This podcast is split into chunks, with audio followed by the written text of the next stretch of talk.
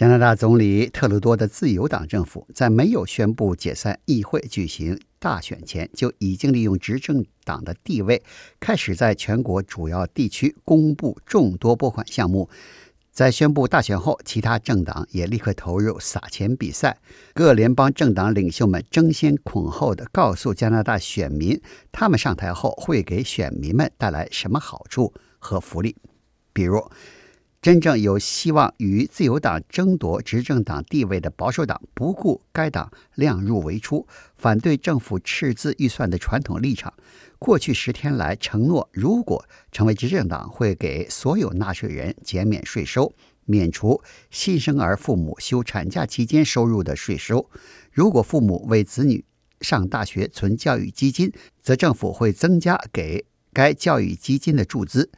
给有孩子的家庭提供注册文体活动的免税额度，给纳税人乘坐公交系统提供免税额度，为加拿大全国各地的医院购买核磁共振和 CT 扫描医疗设备增加拨款等等。The measure I'm announcing today is part of our plan to put more money back in the pockets of Canadians. For Scheer, this is campaign business as usual. revealing today that a conservative government would boost the old age tax credit by $1,000, a strategy the Tories are using to show voters they are serious about governing. 根据加拿大新闻社记者的初步统计，不论是靠政府出资，还是靠减少政府税收，保守党的上述竞选承诺得以实现，需耗资九十亿加元。 而保守党到目前为止提出的开源节流方案，只有减少给公司企业财政补贴而节省的十五亿加元，离那九十亿加元增加的开支差得还远。Under our plan, middle class Canadians won't pay taxes on the first fifteen thousand dollars of income they earn. We made uh, a promise to Canadians that we would put growth for the middle class and people working hard to join it at the center of everything we do. 特鲁多为首的联邦自由党则承诺，如果继续执政，会给中产家庭纳税者提高基本免税额度，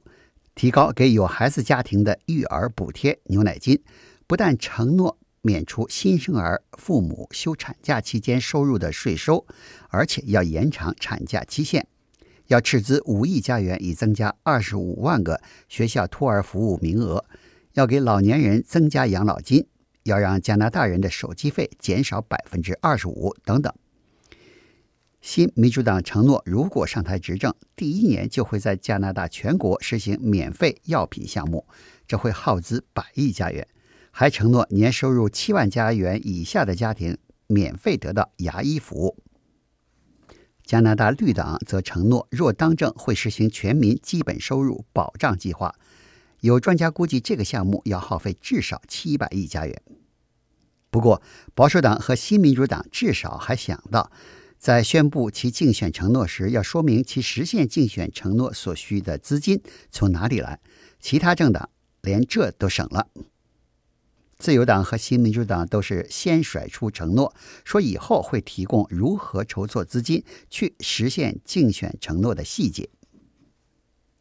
经济专家泰茨在接受加拿大广播公司 Power and Politics 主持人卡帕罗斯采访时指出，加拿大选民对政坛领袖每一个竞选承诺应该问的问题是：这要花多少钱？